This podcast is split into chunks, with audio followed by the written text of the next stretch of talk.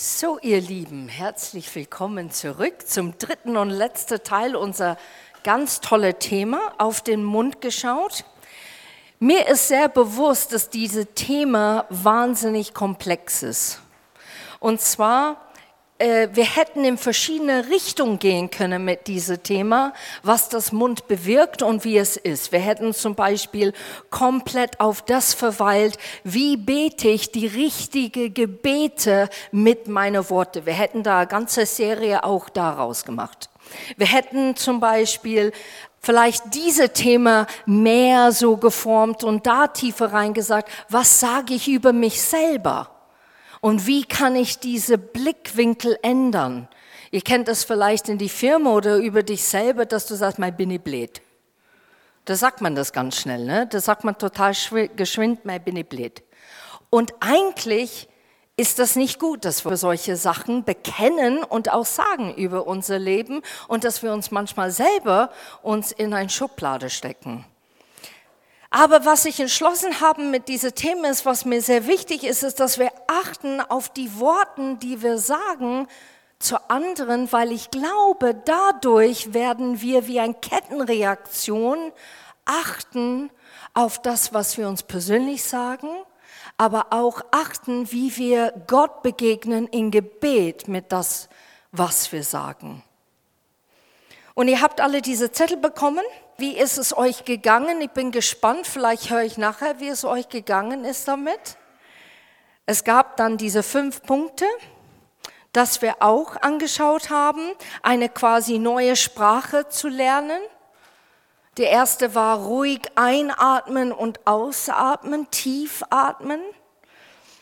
Der zweite war analysieren deine Situation oder dein Gespräch. Wie war es? Was ist vorgefallen? Was war gut? Was war vielleicht nicht so gut? Was könnte ich ändern? Weil das auf der dritte Punkt ist, die Schritte, was kann man tatsächlich ändern? Was sind die Gefahren in das Gespräch oder der Gespräch, der vor mir liegt? Oder das Gespräch, das stattgefunden hat? Was wäre die Lösungen?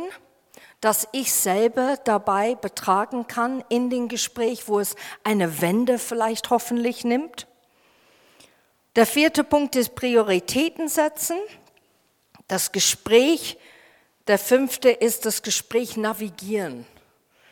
Und zwar ist es sehr oft der Fall, wenn wir in einem Gespräch sind und jemand sagt was, der uns die Emotionsknopf drückt dann haben wir manchmal Probleme, ganz klar bei der Sache zu bleiben. Wir werden dann abgelenkt von unserer Emotion. Und es wird auch manchmal bestätigt von der Gegenüber.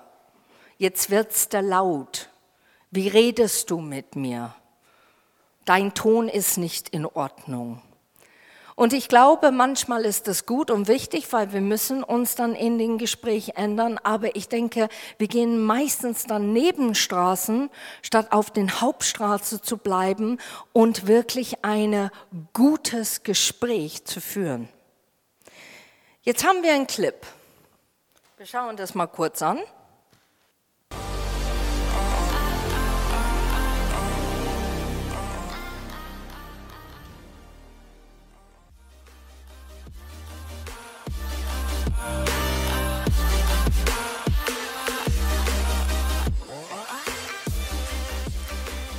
Ich finde diese Clip so schön. Erstens hätte ich gerne leeren Raum daheim, habe ich nicht. Aber zweitens, der baut diese Steine auf, so wie Dominosteine, ne? so wie Dominowände quasi. Und ich habe mir gedacht, was hat das für eine Auswirkung mit Worten? Der höhere diese Wand war, als allererstes ist vielleicht unsere Vergangenheit mit Worten, die wir rumtragen, was jemand uns vielleicht gesagt hat für lange, lange Zeit. Und wir können es nicht loslassen. Und dann werden es kleiner und kleiner und irgendwann einmal natürlich werden die alle zerstört und fallen zugrunde. Und ich finde diese gute bildliche Beispiel mit Worten in unsere Leben. Wie gehen wir damit um und was können wir selber entscheiden zu zerstören, damit es nicht weiter existiert in unserem Leben, in unserer Gefühlswelt und in unsere Gedanken. Da gibt es diesen Satz, die wir alle sehr gut kennen, verletzte Menschen verletzen andere. Wie gehst du mit deinen Verletzungen um? Ich finde, wichtig ist, wenn du verletzt wurdest, dass du jemanden aufsuchst, der nicht nur deine Seele streichelt und auferbaut, sondern dich auch unterstützt, wieder heil zu werden. Also jemand, die dich ehrlich und in Liebe reflektiert und berät und nicht jemand, der noch zusätzlich Öl ins Feuer gießt. Wir haben gute Freunde, hoffentlich jeder einzelne von uns. Und du gehst mit einem Bedürfnis und sagst, stell dir das mal vor, die haben das zu mir gesagt, dann vielleicht die erste Reaktion von der Freundin wäre, ja, unmöglich, geht gar nicht. Und das ist für mich ein bisschen das Ölgießen auf der Feuer, der schon existiert. Man fühlt sich in dem Augenblick zwar berechtfertigt, aber bringt es dir dann weiter letztendlich mit das, was du eigentlich mit dir rumträgst. Und ich sage nicht, dass das verkehrt ist, dass eine Freunde sagt zu dir, finde ich unmöglich, das tröstet einem. Aber du brauchst auch jemand, der sagt, Hast du die andere Perspektive angeschaut? Siehst du, dass der andere vielleicht genauso verletzt ist? Vielleicht hast du da auch was gesagt, der wehgetan hat. Und ich möchte auch sagen, was mir sehr wichtig ist, es ist okay, verletzt zu sein. Ich finde, ähm, keiner darf dich beurteilen, wenn du verletzt bist. Nur welche Aktionen und Eigenschaften kommen zu Vorschein, weil du verletzt bist? Ich kenne Leute, die zum Beispiel die jahrelang verletzend und daraus entstand Bitterkeit, Wut und tatsächlich ein Hass.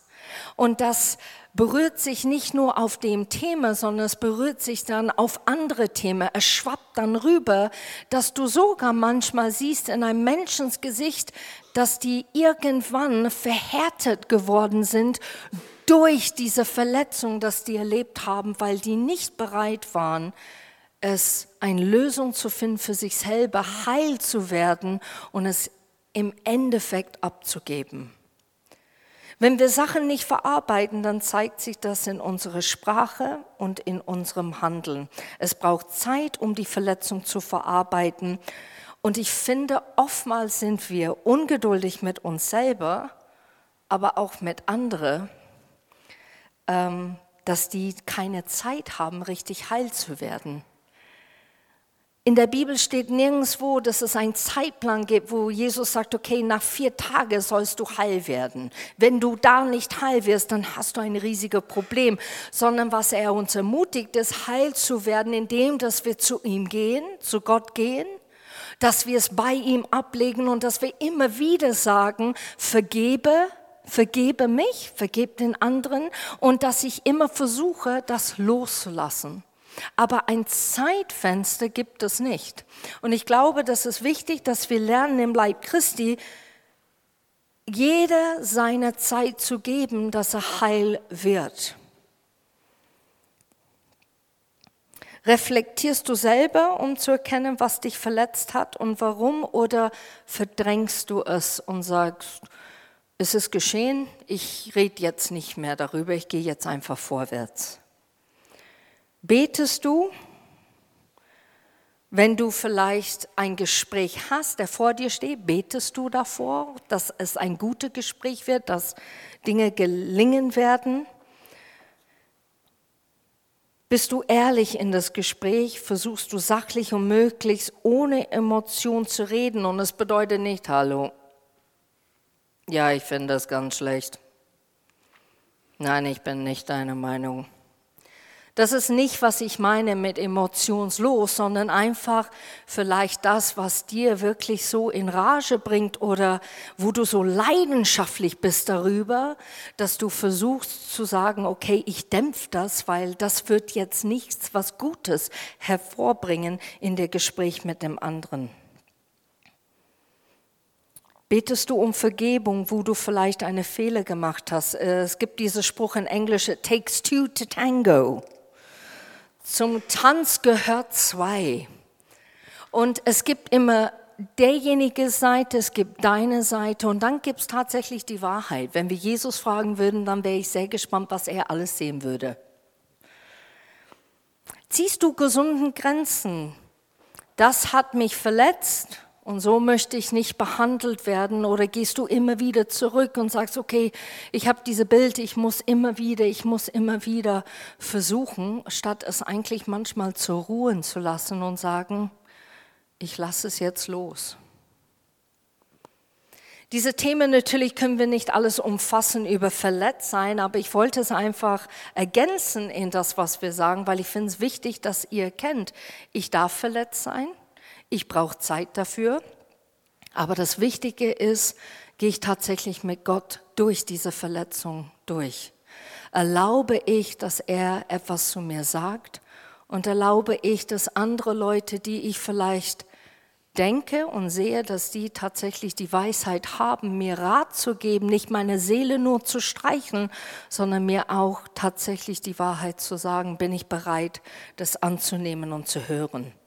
Jetzt haben wir hier ein Bild und ich finde es eigentlich ein positives Bild. Du kannst es nehmen, wie du willst, ein kleines Manschkal haut die Dominosteine um. Und ich glaube, du hast es in der Hand. Du hast es in der Hand, die Worte, die du sagst, entweder umzuhauen und zu sagen, nicht mit mir, der über mich gesprochen wird, die Gedanken. Oder du hast die Möglichkeit, dass die ewig stehen bleiben in dein Leben. Die Gewohnheiten, die du heute erlaubst, werden deine Zukunft prägen. Und das stimmt total. Worte, die du hörst, der dich versucht, äh, dich zu fangen oder festzuhalten, prägen das, wie du Menschen betrachtest oder was du von jemand anderen hörst und es wird deine Zukunft prägen. Aber es gibt immer Hoffnung. Wir können jederzeit umkehren und uns auf den richtigen Weg zu begehen. Kennt ihr so eine Lasso ne, von Cowboys? Die haben so ein Lasso. Wenn du das anschauen würdest, vielleicht würdest du sagen, um Gottes Willen, er hat er Strick in der Hand. Oder ist es ein Lasso, der tatsächlich kontrollierend etwas einfängt und stoppt und hindert, weiterzugehen? Was hältst du in deiner Hand? Hältst du ein Lasso oder hältst du so einen Strick? Ein, was? Ein Galgen. Genau der dich erhängen könnte. Was hältst du in deinem Hand? Ein Sieg über einen Wortkampf findet erstmals drinnen im Kopf statt, bevor man es äußerlich wahrnimmt. Das kennen wir alles. Wir machen uns Gedanken. Wir wissen, wie Dinge ablaufen. Aber letztendlich, wenn es dann live passiert, dann manchmal denken wir, oh, das habe ich schon wieder gemacht. Oh, das war nicht gut. Aber das ist gut, dass du es erkennst damit bei das nächste Gespräch vielleicht änderst du das, was du gesagt hast oder wie du es gesagt hast. Es gibt immer Hoffnung, Dinge daraus zu lernen und zu verändern. Jetzt gibt es eine sehr gute Spruch, Spruch heute, die ich euch sagen möchte, und es sagt, du kannst nicht aufstehen wie eine Löwe, bis du gelernt hast zu knien wie ein Lamm. Du kannst nicht aufstehen wie eine Löwe, bis du gelernt hast zu knien wie eine Lamm. Und da komme ich jetzt zu meinem Point der Demütigkeit. Wir sollen demütig sein. Wir sollen ähm, eine dienende Haltung haben und tatsächlich das Beste für unser Gegenüber immer wünschen. Ich habe Zeiten, wo ich nicht immer das Beste gewünscht habe für jemand und hatte Probleme damit. Und weißt du, was ich gemacht habe? Ich bin dann nicht auf der Person zugegangen. Ich habe einfach diese Zeit gebraucht, eine Diskussion mit Gott zu führen. Eigentlich war es nie eine Diskussion, weil Gott immer recht hatte. Aber ich habe versucht, die Diskussion zu führen, zu sagen, das regt mich auf, das hat mich verletzt, das tut weh, das finde ich schlimm, das finde ich nicht okay. Und dann letztendlich bis ich gelernt habe, okay Gott, Entschuldigung, jetzt habe ich das wieder, ich muss es rauslassen. Und ich finde es wichtig, dass wir lernen, Dinge rauszulassen. Aber es ist total wichtig, auch dann irgendwann mal in diese Platz zu kommen, zuzuhören. Und wenn du dann zuhörst, was Gott dir sagt oder eine gute Freund oder jemand, den du denkst, hat schon sowas erfahren, dann kannst du es annehmen und dann bist du vielleicht bereit, den Mensch tatsächlich anders gegenüber zu handeln und zu begehen. Und ich denke immer, es ist so schön, wenn Gott Amen zu, sagt zu das, was ich tue. Amen, Kirsten, ist super. So sei es. Ja, geh, go on, go for it. Wir haben hier eine Bibelstelle, Lukas 19, 47, 48. Jeden Tag lehrte Jesus im Tempel und währenddessen suchte die obersten Priester, die Schriftgelehrten und die führenden Männer des Volkes nach einer passenden Gelegenheit, Entschuldigung, ihn umzubringen. Aber sie wussten nicht, wie sie es anstellen sollten, denn die Menschen folgten Jesus überall hin und achteten auf jedes seiner Worte. Und es war nicht, ihn zu stolpern zu lassen, das waren natürlich die Pharisäer, aber die Menge von Menschen hingen an die Lippen von Jesus, weil das, was er gesagt hat, sprach Leben hervor. Er sprach Wahrheit, es hatte eine Substanz, wo du nachgehen wolltest und bei ihm bleiben wolltest, weil das Wahrheit entsprach. Das war eigentlich Freiheit.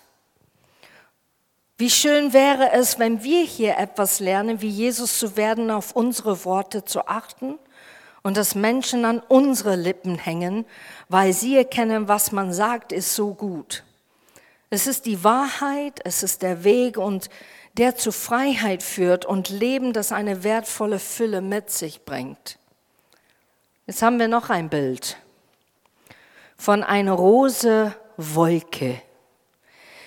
Und Mehrmals, wenn wir sowas hören, oh ja, ich soll Gutes sprechen, ich soll wirklich ermutigen Worte, ich soll Worte die Weisheit sprechen, ich soll ne, richtig erfüllt mit Gott sein, dann fangen wir aber an, tatsächlich an eine rose Wolke zu begehen. Und das bedeutet, wir denken, wir müssen immer nett und lieblich sein. Weil dann ist es richtig, was wir sagen, aber das stimmt nicht. Wir müssen uns nicht falsch biegen oder unehrlich sein. Wir müssen sogar die Wahrheit sagen. Und jemand sagte einmal, wir Christen müssen aufhören, nett zu sein und endlich anfangen, ehrlich und liebevoll miteinander zu sein. Ich glaube sehr oft, wir sagen nicht das, was wir denken. Und dann wiederum sagen wir dann sehr viel, was wir denken und denken nichts dabei. Und wir brauchen nicht diese Waage, wo wir taktlos sind oder zu viel sagen und dann sagen wir nichts, weil wir auf die rose Wolke und wir wollen wirklich nach Jesus ähnliche werden und dann kommen wir so in ein Krux, wo wir denken, oh, da verfälsche ich mich gerade. Das soll nicht passieren. Diese Waage ist nicht gut, sondern wir sollen ein Balance haben, wo wir sagen, ich möchte ehrlich sein, ich möchte aufrichtig sein, aber meine Absicht ist nicht jemand weh zu tun, ist nicht jemand klein zu machen und dass ich größer erscheine. Jetzt haben wir noch ein Bild. Ein Müllhaufen gar nicht mal so schön. Wenn du das lassen würdest mehrere Wochen, dann fängt es an zu stinken. Kommt die Sonne 36 Grad, sind so Fleischreste drin, Obst, gibt's laute Fliegen und das ganze Ding fängt an zu stinken. Und ich glaube tatsächlich, das kann passieren mit unseren Worten aber Worte, die in unserem Kopf stattfinden. Unser Mundwerk übernimmt unsere Gedanken und setzt sie um, indem dass wir es aussprechen, was wir denken. Und dann fängt das Ganze an zu stinken und letztendlich werden Leute irgendwann von dir wegbleiben. Und ich glaube nicht, dass jemand hier sitzt und so einen Haufen hat im Kopf. Das glaube ich nicht. Aber ich glaube, es ist ein gutes Bild, einfach zu sagen, okay, denke ich jetzt gerade Müll? Und spreche ich diesen Müll aus, dass es dann auch weiter stinkt und weiter hier, ich gebe dir einen stinkenden, leerenden Karton. Oder denken wir das und geben wir es dann tatsächlich Gott und haben diese Gespräche und sagen, boah, das ist, was ich denke und ich weiß, das ist einige Müll da drin und ich bitte, dass du mir hilfst. Vielleicht sollst du ein paar Fragen stellen für dich. Möchte ich gesehen werden oder möchte ich für jemand da sein? Vielleicht diese Fragen werden dir helfen, Leute zu begegnen und was du sagst in dein Leben. Ist das, was ich sage, motivierend oder die Wahrheit, um den anderen zu helfen? Bringt es Licht in die Sache? Wie fühle ich mich gerade, wenn ich das alles höre, derjenige gegenüber? Schütte ich Benzin ins Feuer oder bin ich tatsächlich in dem Augenblick der Feuerwehr? Ich lösche es aus. Lasse ich Gott zu mir reden? Bete ich? Ich glaube manchmal in unserem Leben, wir beten für Leute, aber was es tut in der Emotionalwelt ist, es wühlt uns wieder auf. Kennt ihr das? Du betest für jemanden, du lässt die los, du vergibst die und dann auf einmal ist dieses Gespräch, die Worte, die sind so präsent wieder. Und du denkst, das gibt's doch gar nicht. Ich habe gerade den Mensch losgelassen im Gebet, ich habe denen vergeben. Ich stehe hier, Gott, und wieder mitgeballt ist meine ganze Emotion. Totales hinkt. Und ich verstehe es nicht. Und ich habe entschlossen für mich ein kleiner Tipp. Ich gebe etwas zu Gott ab ich lasse den Mensch los, ich bete für diesen Mensch, wie ich wünsche, dass jemand für mich beten würde. Ich vergib diesen Mensch und lasse die wirklich bei Gott einfach an seine Seite. Einfach, ich lasse diese Person da und dann fange ich etwas ganz anders an zu machen. Und das tue ich, ich bete dann für ein Land. Und das klingt total ähm, widersprüchlich. Aber was es tut ist, ich habe als Erinnerung, wenn die Erinnerung wiederkommt, siehst du, und das wühlt dich wieder aus und schau, das hat dich jetzt wieder verletzt und jetzt bist du wieder an dieser Stelle. Dass du dich einfach kurz erinnerst, nein, ich habe es wirklich Gott abgegeben. Ich habe diesem Mensch vergeben und ich habe losgelassen. So, jetzt Gott, ich bete jetzt für der Arktis und dann fängst du an. Und wisst ihr, was passiert? Interessanterweise, diese Gedanken, die so oft präsent waren, die stürmen in deinen Kopf, werden irgendwann einmal ganz leise. Die haben irgendwie nicht die Macht, wie die früher hatten. Und ich glaube, du nutzt diese Fähigkeit, was du hast, mit deinen Worten etwas Gutes zu tun und nicht ständig auf dich zu konzentrieren, auf dich zu fokussieren und deine Emotionswelt, sondern du sagst, nein, es war an diesem Tag, ich habe es vergeben und ich habe es losgelassen und jetzt gehe ich da durch, Gott, und du hilfst mir dabei. Und er hilft uns. Erkennen wir, was für Worte wir nutzen sollen. Hier schauen wir zwei Beispiele an von Jesus selber und ich finde es total wichtig heute. Lukas 20, 1 bis 8, relativ lang, aber hoffentlich seid ihr noch dabei. An einem dieser Tage lehrte Jesus die Menschen wieder im Tempel und verkündigte ihnen die rettende Botschaft. Da traten die oberste Priester, die Schriftgelehrten und die führenden Männer des Volkes an ihn heran und stellten ihn zur Rede. Sag uns, woher nimmst du dir das Recht, so aufzutreten? Wer hat dir die, die Vollmacht dazu gegeben? Und Vers 3, Jesus erwiderte, ich will euch eine Gegenfrage stellen. Sagt mir, war Johannes der Täufer von Gott beauftragt zu taufen oder nicht? Sie überlegten, wenn wir antworten, Gott hat ihn gesandt, dann wird er fragen, warum haben wir ihm dann nicht geglaubt? Und wenn wir aber beschreiten, dass Gott ihn gesandt hat, dann steinigt uns das Volk, denn alle sind davon überzeugt, dass Johannes ein Prophet war. So antworten sie sich schließlich, wir wissen es nicht. Und darauf entgegnete Jesus, dann sage ich euch auch nicht, wer mir die Vollmacht gegeben hat, all diese Dinge zu tun. Du würdest meinen, in diese Abschnitt des Bibel, dass Jesus sagt, Elebetsch. Na, na, na, na, na, mach ich nicht. Aber das ist nicht Jesus Verhalten. Der ist und denkt nicht wie ein Mensch, sondern was er tut ist, er wusste, dass die ihn auswischen wollten. Er wusste hinter der Frage, was ihre Absichten waren und deshalb hat er so geantwortet.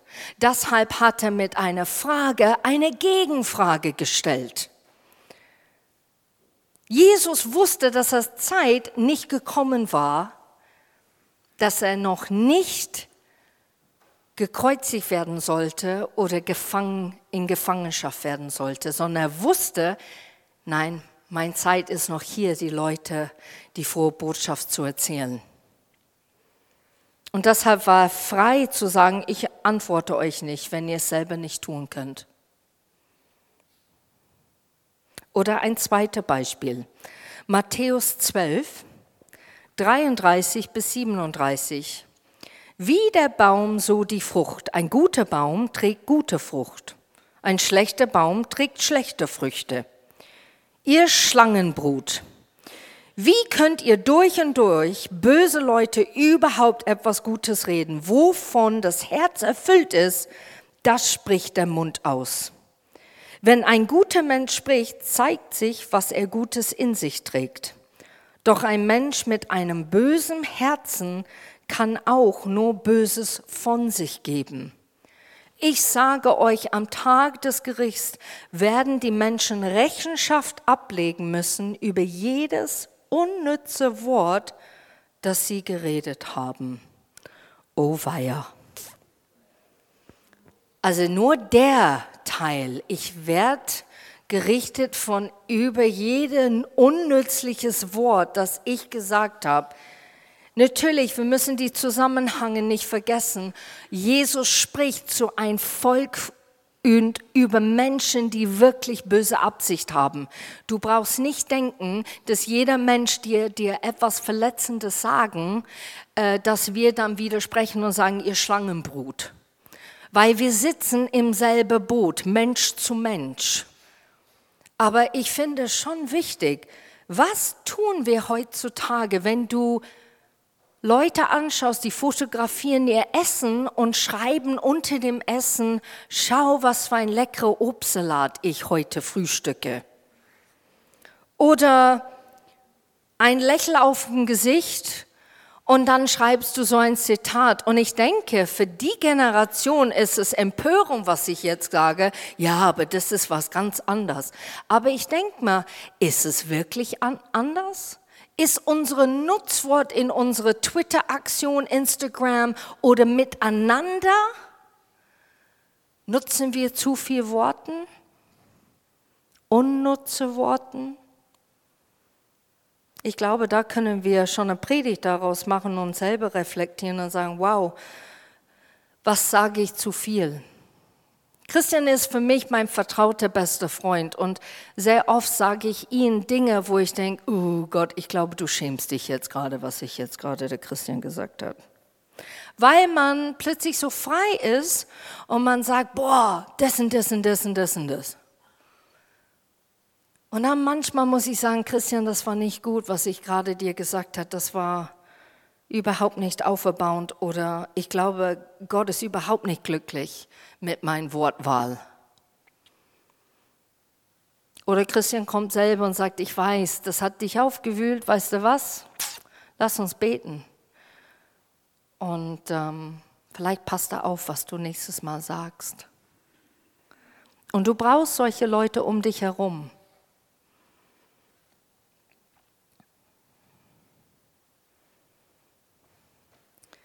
Sprüche 13, Vers 3. Wer seine Zunge im Zaum hält, bewahrt sein Leben. Ein Großmaul richtet sich selbst zugrunde.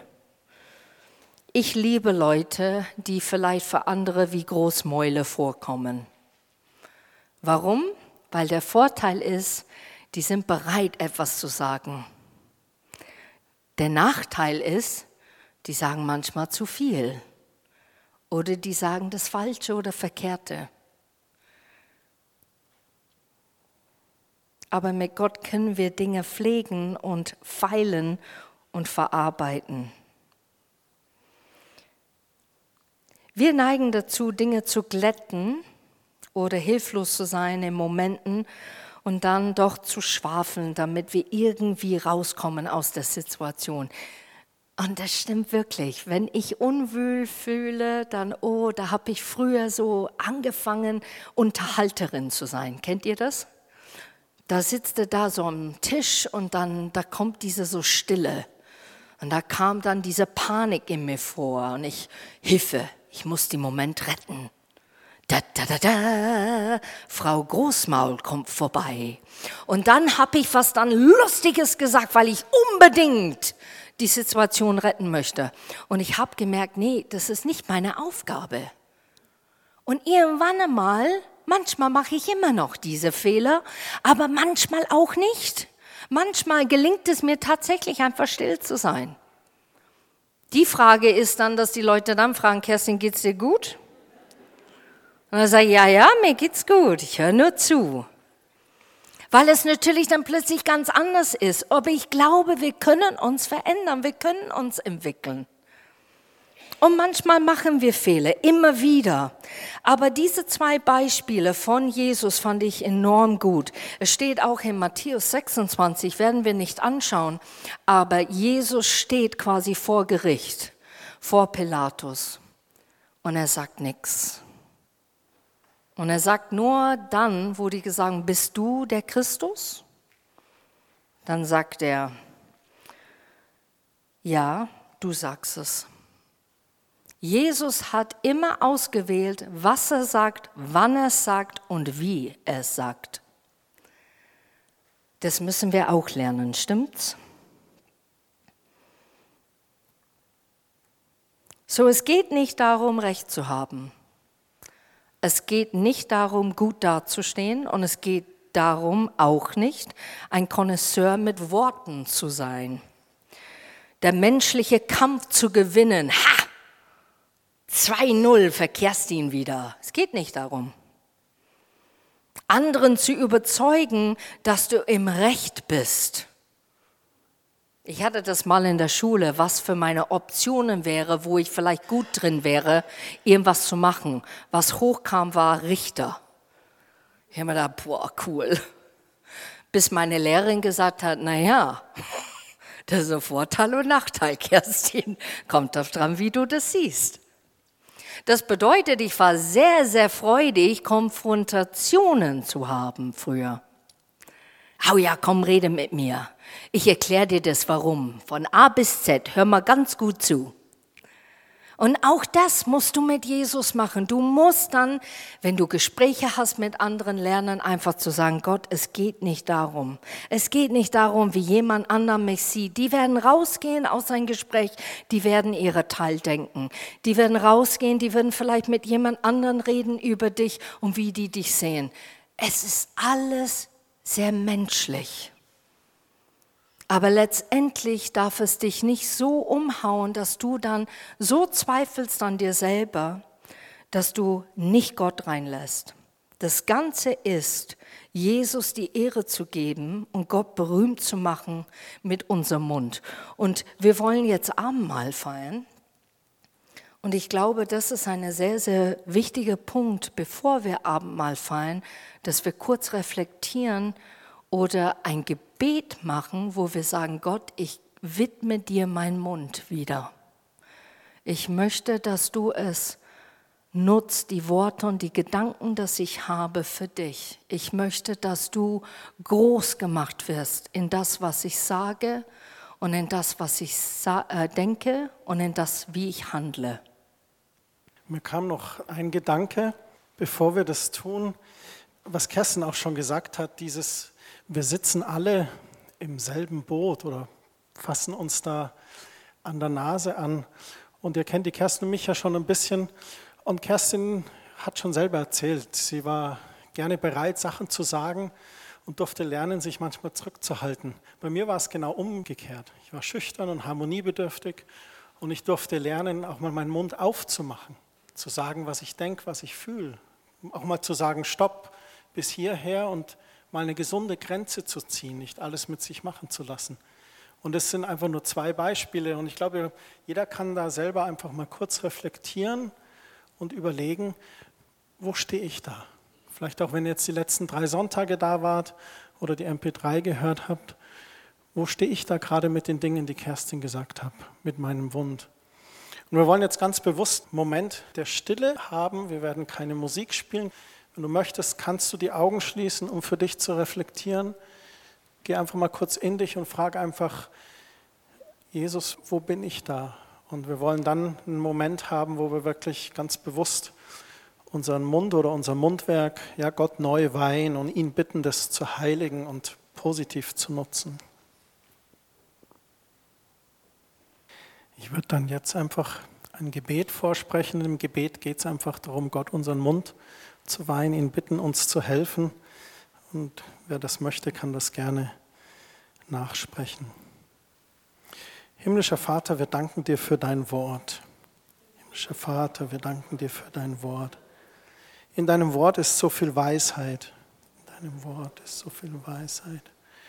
Und du zeigst uns, wie wir mit unserem Mund umgehen sollen. Du zeigst uns, wie wir mit unserem Mund umgehen sollen. Ich bitte dich um Vergebung, wo ich mit meinem Mund verletzt habe. Ich bitte dich um Vergebung, wo ich mit meinem Mund verletzt habe. Und ich möchte dir ganz bewusst meinen Mund weihen. Ich möchte dir ganz bewusst meinen Mund weihen. Schenk mir Mut, Worte des Lebens zu sprechen. Schenk mir Mut, Worte des Lebens zu lesen. Bewahre mich davor, ein Großmaul zu sein. Bewahre mich davor, ein Großmaul zu sein. Und bewahre mich auch davor, eine leise Maus zu sein. Bewahre mich auch davor, eine leise Maus zu sein. Schenk mir die Balance, die richtigen Worte zu sprechen. Schenk mir die Balance, die richtigen Worte zu sprechen. In Jesu Namen. Amen.